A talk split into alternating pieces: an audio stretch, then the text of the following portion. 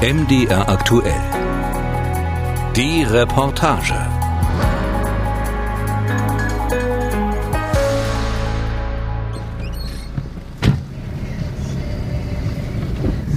Wir stellen ja gleich mal ein bisschen in Schatten. Sophia Schröter nimmt mich mit zu ihrer Familie nach Struppen. Gleich treffen wir ihren Onkel Dieter und ihre Tante Petra. Erstmal verstauen wir aber unsere Ladung. Da ist schon einer ganz wild drauf. Hm. Eigentlich ist es eine Hündin Sia. Die muss aber draußen bleiben. Für uns geht's auf Flipflops ins Kühlhaus. Sophia stellt die mitgebrachte Kiste auf den Arbeitstisch aus Edelstahl.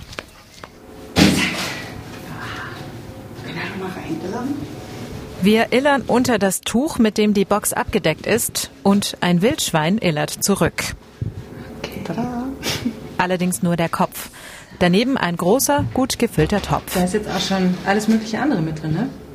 Zwiebeln? Also sehe ich. genau, ein paar Zwiebeln, Bauch und ja, normales Fleisch und genau, und Leber halt. Abgekocht alles. Okay.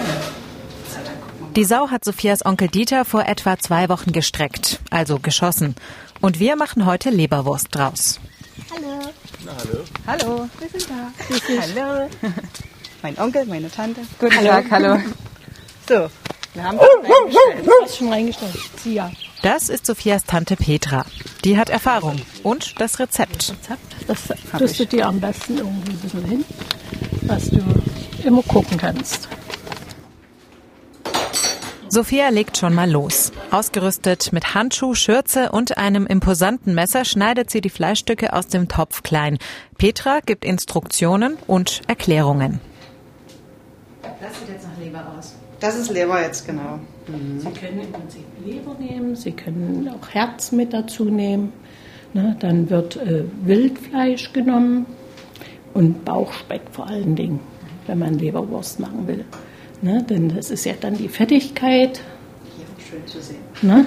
Das muss drin sein, sonst wird die Leberwurst zu trocken.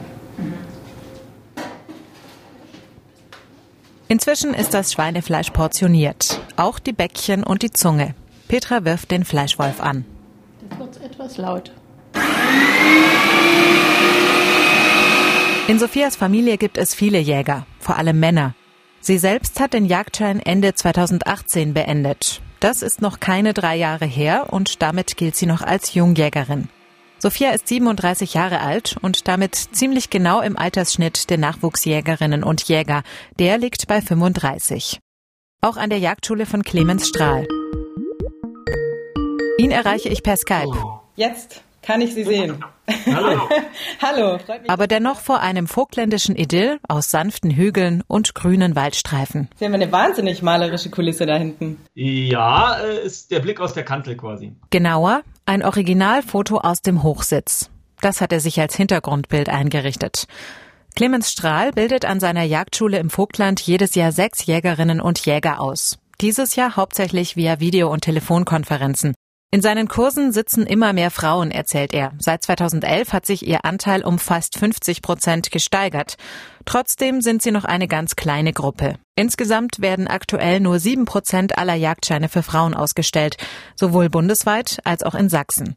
An Clemens Strahls Schule heißt das, pro Kurs im Schnitt fünf Männer und eine Frau. Manchmal zwei. Und dieses Jahr gar keine.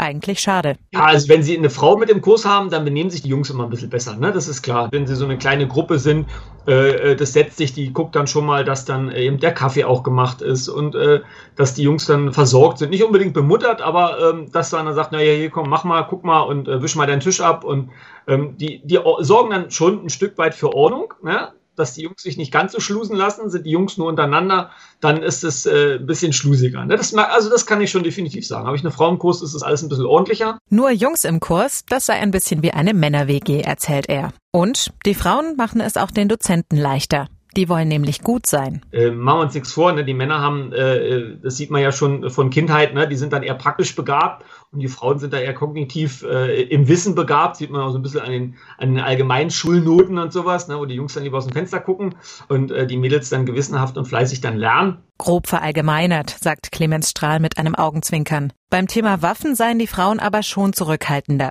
Das liegt auch daran, dass die angehenden Jäger noch zu der Generation gehören, die Wehr- oder Zivildienst machen musste. Wer beim Bund war, hatte oft schon eine Waffe in der Hand. Da ist eben vom Schnitt aufgrund der ehemaligen Wehrpflicht einfach die Männer mit weniger Angst ne, ähm, behaftet, vielleicht auch von Schießbude irgendwo ne, als Kinder. Klar, was machen die Bengels am Land? Ne, auf der Kirmes dann eben äh, Luftgewehr schießen oder sowas. Aber äh, praktisch inhaltlich vom Umsetzen gibt's da, da keine, keine Unterschiede. Da ist wirklich Mann und Frau gleich, auch gleichberechtigt. Die machen ihre Arbeit genauso gut ähm, wie dann eben auch die, die männlichen Weitgenossen. Da gibt's wirklich keinen keinen Unterschied. Von den Frauen, die in Sachsen und auch bei ihm an der Schule den Jagdschein machen, kommen viele aus praktischen Berufen. Sieben Prozent aus der Landwirtschaft, elf Prozent aus dem Handwerk, 14 Prozent sind Schülerinnen und Studentinnen, zum Beispiel angehende Forstwirtinnen oder Ökologinnen. Die müssen den Jagdschein teils für die Ausbildung machen. Die meisten aber sind aus dem Dienstleistungssektor, nämlich 17 Prozent. Das bedeutet meistens Arbeit im Büro oder zumindest in geschlossenen Räumen. Runter vom Bürostuhl und rein in die Natur. Das ist es, was viele Frauen dazu bringt, den Jagdschein zu machen, vermutet Clemens Strahl. Darum gehe es bei der Jagd und nicht etwa ums Schießen. Das ist ja gerne mal so ein gesetztes Bild, äh, dass wir da äh, Freude dran haben, Tiere tot zu quälen. Und da ist es eigentlich schön, dass wir mehr Frauen drin haben, ähm, weil man A, der Frau das ja nicht unterstellt, äh, zum einen. Ne? Also man sieht ja die, die Frau nicht als, als, als äh, Kids- oder äh, Ricken- oder Babymörderin dabei.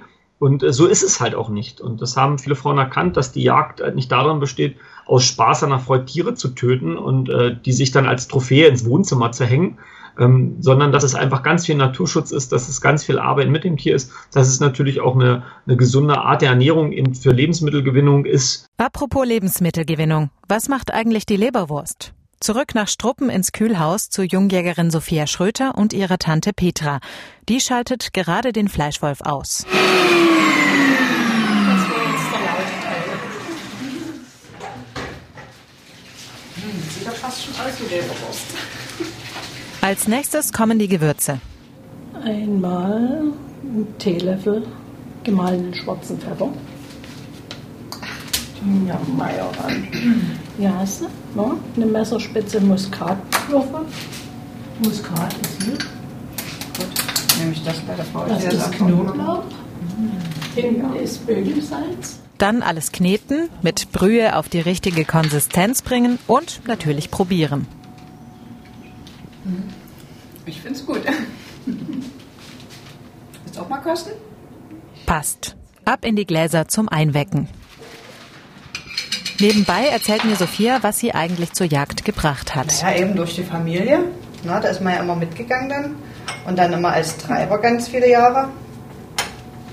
Und dann war das so die logische Konsequenz. Treiber oder Treiberinnen machen bei der sogenannten Treib- oder Drückjagd mit.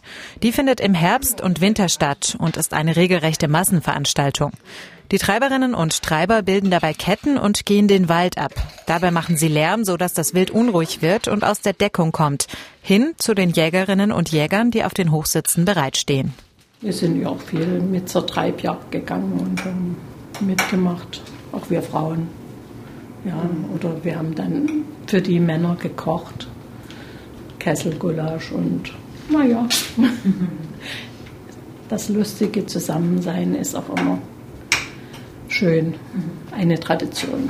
Ja, na, das ist alles halt auch so die Gemeinschaft, ne, was ich vorhin schon gesagt habe. Das ist so, man ist halt draußen und es ist halt immer irgendwie so eine, so, eine, so eine angenehme Stimmung da unter den Jägern. So.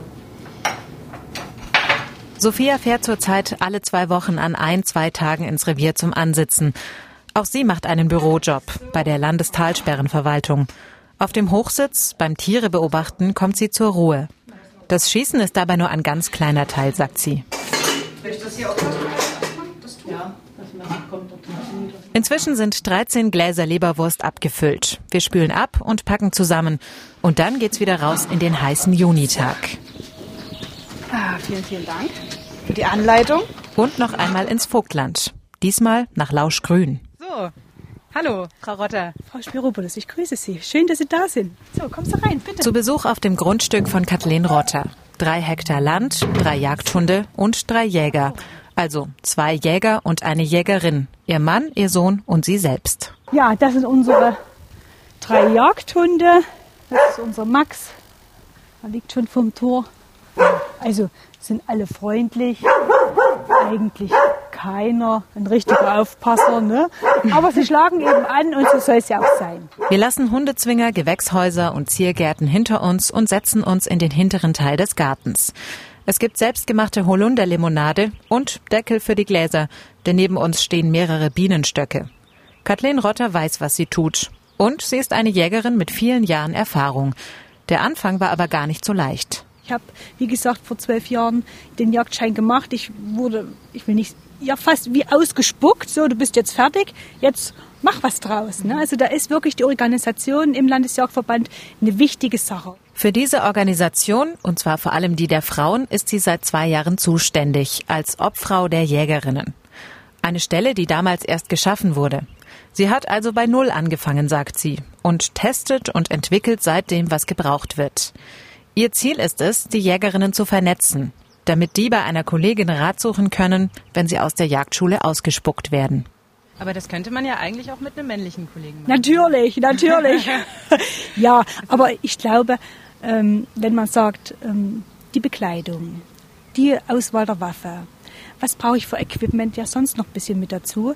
Ähm, da ist es schon schön, wenn man sagt, man hat schon Frauen, die haben vielleicht Erfahrung, die haben das eine oder andere schon ausprobiert und sagen, nee, die Waffe ist zu schwer oder die Hose sind oftmals auch Männerschnitte, also da muss man auch ein bisschen mit erhobenen Zeigefinger rangehen. Also für die Damen ist da nicht so viel Auswahl da, damit man einfach sagt, okay, was ist praktikabel auch für die Frauen, ne? In anderen Bundesländern gibt es solche Netzwerke schon, erzählt sie, vor allem in den alten. Sachsen stehe da noch eher am Anfang. Dabei hätten es die Frauen sowieso schon schwerer mit den ganzen Vorurteilen, sagt sie, und meint damit vor allem eines, dass sie es körperlich nicht schaffen, vor allem das Bergen eines erlegten Tieres. Ich habe jetzt zum Beispiel ähm, 50 Kilo Sau gestreckt. Wie kriege ich die in mein Fahrzeug rein? Das sind solche Dinge. Es gibt Männer, die sagen, na, wurscht egal, so ganz einfach, legst du hinten rein. Aber wenn man selber mitunter nur 50 Kilo wiegt, dann äh, ist das nicht mehr ganz so einfach. Ne? Welche Hilfsmittel gibt's? Wie kriege ich die rangebaut ans Auto? Wer baut mir das ran? Ähm, das, sind, das sind solche Dinge, das ist wertvoll. Und wertvoll sind auch die Frauen für die Jagd, sagt sie. Denn oft sind auch sie es, die die Öffentlichkeitsarbeit aktiv betreiben. Sie erzählt von Jägerinnen, die in Schulen und Kindergärten gehen, Feldstücke, Geweihe oder Pflanzen mitnehmen und den Kindern den Wald erklären. Sie selbst macht eine Ausbildung zur Waldpädagogin und schätzt, dass die Frauenquote dort bei etwa 80 Prozent liegt. Die Rolle der Frauen ist eine andere, auch auf der Jagd. Ich denke, dass die Frau, und das habe ich jetzt in vielen, vielen ähm, Kontakten jetzt schon mitbekommen, ein bisschen anders selektiert. Bei Jagd ist Selektion. Also nicht alles, was mir vor die Flinte läuft, ähm, wird geschossen. Ist ja, also sollte klar sein, ne? denen, die jetzt heute hier zuhören. Muttertiere zum Beispiel sollten geschont werden.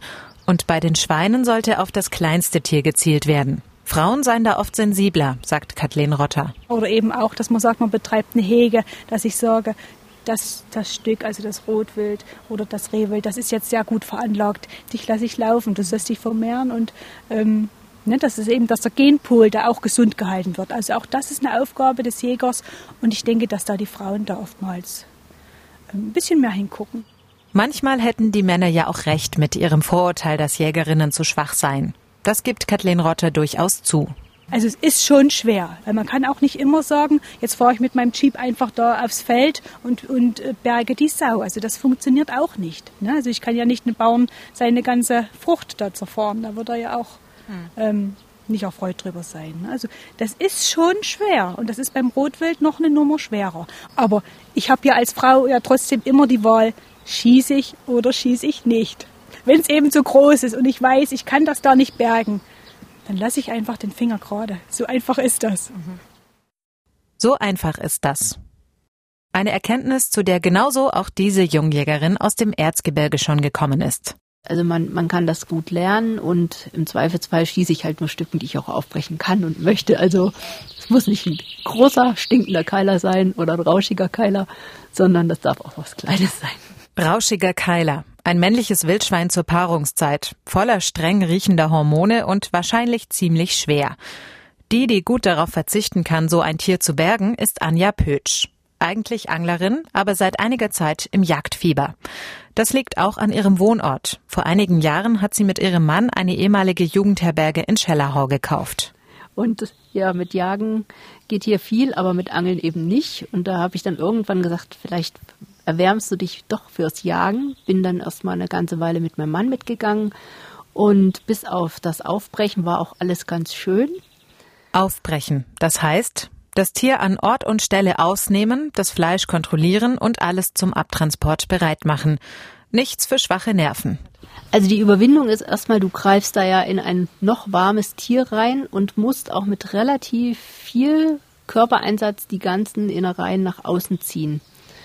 Und ich bin da eher so ein bisschen behutsam. Mir fehlt es da an der nötigen Schlagkraft. Also man muss da schon beherzt reingreifen, so reinfühlen, wo ist jetzt was, wo kann ich mich da anpacken und dann muss man das mit aller Macht rausziehen. Also da braucht man selbst bei einem Reh doch mehr Kraft, als man so denkt. Diese anschaulichen Details gibt Anja mir kurz bevor wir auf die Jagd gehen. Noch sitzen wir im gepflasterten Innenhof hinter ihrem Haus. Ich verkoste derweil einen Schluck selbstgebrautes Bier. Und sobald mein Glas leer ist, wollen wir zum Ansitz ins benachbarte Revier Bärenfels fahren. Außer Bier stellt auch sie Schinken, Sülze und Wurst her. Sie schießt nicht mehr, als sie verwerten kann, erzählt sie. Also vielleicht haben wir ja Glück und können heute gemeinschaftlich was aufbrechen. Wow. Dann kannst du deine Hände in den Körper legen und oh, fühlen. Ich weiß nicht, ob ich das kann. also es gibt aber auch einen und dann geht's los. Natürlich zu dritt mit Hündin Merle. Große Freude. Hier und sitz, sitz. Und wir nehmen dich. Das ist ein deutscher Wachtel hier. Und Vorfreude. Also die liebt das, wenn sie dann weiß, geht jetzt raus. Am liebsten würde sie natürlich auf den Fahrersitz steigen. Aber das ist nicht drin. Merle kommt in den Kofferraum. Ja, da haben wir hier so ein festes Gitter, damit ihr halt auch beim Autofahren nichts passieren kann. Damit sie nicht nach vorne durchrutschen kann, wenn man doch mal bremst oder so. Ne? Die Hündin richtet sich neben einer Werkzeugkiste ein. Die kommt für den Fall der Fälle mit, wie Anja es nennt. Gurte, Messer und Tüten sind da drin. Außerdem ist der Jagdrucksack mit dabei, mit Waffenschein und Unterlagen. Dann habe ich was zum Draufsitzen, damit es nicht kalt wird, ist klar. Fernglas, Ohrenschützer und auch noch eine kleine Ansitzdecke und eine Decke für den Hund. Mehr ist es eigentlich schon gar nicht. Und wenn jetzt, also wenn wir jetzt tatsächlich was schießen würden heute, mhm. wo kommt das hin? Tja, im Idealfall hätten wir jetzt hier hinten schon unseren Wildhänger dran. Aber den nehme ich jetzt nicht mit. Also für den Fall, dass wir was schießen, bin ich mit einem Förster meiner Wahl verabredet und der hilft uns, das dann rauszubringen. Und damit sind wir startklar. Na, so, Merle. Kannst losgehen, ne? Jawohl. Nur wenige Minuten später parkt Anja am Waldrand. Jetzt heißt es, behutsam bewegen und bloß keinen unnötigen Lärm machen. So, wirklich leise. Die Waffe liegt auf dem Rücksitz. Als letztes darf Hündin Merle raus.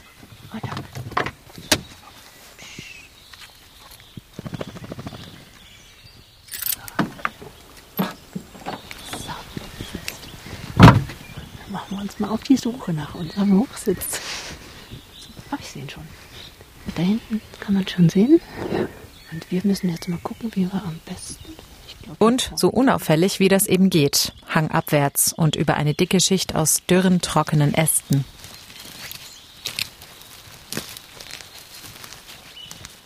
Zum Schluss geht es noch etwa fünf Meter in die Höhe.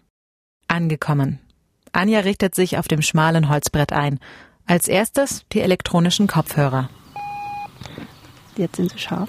Musst du nachher mal aufsetzen. Da hörst du nämlich alles viel lauter, als es ist und gleichzeitig dämpft es die Geräusche, wenn du zum Beispiel schießt. Siehst du, hörst gleich die Spaziergänger da oben. Wow, echt? Echt. Okay, als nächstes machen wir die Waffe scharf. Sie legt das Magazin ein, sichert das Gewehr und legt es probehalber an, um zu sehen, wie sie sich bewegen und ein Tier anvisieren könnte. Dann zückt sie den Plan vom Revierförster, auf dem alle Hochsitze eingezeichnet sind. Na, auf der Kanzel sitzen wir jetzt. wenn wir jetzt eben rausgehen, musste ich ihm einfach eine dieser Nummern hier sagen. Und da sitze ich jetzt in diesem Flurstück. Und genau das machen wir jetzt. Wir sitzen und schauen. Erinnerst du dich eigentlich noch an deinen ersten Schuss? Ja, das weiß ich noch. Wie war das? Oh, total unter Strom. Also man ist tatsächlich voll gepumpt mit Adrenalin. Und man, man, ja, man überlegt ja immer so in der Ausbildung, wie wird das sein? Und dann kriegt man auch viele Fragen gestellt. Oh, traust du dich dann wirklich, so ein Stück abzuschießen und sowas? Wo ich dann erstmal überlegen musste, so gezielt, die Frage hatte ich mir gar nicht gestellt. Ne? Und dann habe ich dann gedacht, oh, hoffentlich traust du dich dann auch, wenn wirklich was kommt, weil beim Schießtraining, das ist ja was anderes. Ne? Ihr erstes Stück hat sie nicht bei einem Ansitz erlegt, sondern auf einer Drückjagd. Das heißt, da war gar nicht viel Zeit zum Überlegen. Du hast das gesehen und dann hast du das tatsächlich wie im Lehrbuch angelegt, bumm, und danach hat man das erstmal realisiert. Ne? Und oh, ja, also man ist total glücklich irgendwie, dass man gut getroffen hat, dass das also auch gleich lag, das Stück. Und ja, ist schon unbeschreiblich. Ne? Also es ist jetzt nicht mal so, dass man sich jetzt freut darüber, dieses Stück getötet zu haben, sondern dass so dieser Kreislauf gut funktioniert, ne? dass man sagt, okay, klar, man nimmt diesem Stück jetzt das Leben, aber das geht dann weiter, das wird dann verwertet, dann wird der Wurst draus gemacht oder Braten. Also es wird halt einfach weiterverarbeitet ne? und dann schließt sich der Kreislauf wieder. Und jetzt ist es noch so, also eigentlich immer bevor ich loslege, mache ich so ein kleines Gebet zur Jagdgöttin und sage, gib mir eine sichere Kugel und wenn du willst, dass ich heute was erlege, dann schick mir was und ansonsten ist das auch gut. Heute schickt uns die Jagdgöttin nichts mehr. Nur zwitschernde Vögel, einen klopfenden Specht. Und so ist es auch gut. Nichts geschossen ist auch gejagt, sagt Anja und erzählt von dem, was man sonst noch so sehen kann auf Ansitz. Auch ein Fuchs. Und da waren noch Jungwüchse, die haben sich gegenseitig, also die, die spielen dann auch so schön miteinander. Ne? Und dann kommen die Käuzchen noch und die Fledermäuse. Da hat es dann wirklich Naturfilm vom Feinsten. Und da gehst du nach Hause und bist so glücklich, weil das irgendwie so stimmig war, so friedlich, ne? alles so eins in eins. Du hast dort keine Rolle gespielt, du warst einfach nur ein Teil davon. Das war cool. Halb zehn. Es ist dunkel. Unter uns am Fuße der Kanzel schnarcht Hündin Merle. Wir brechen auf.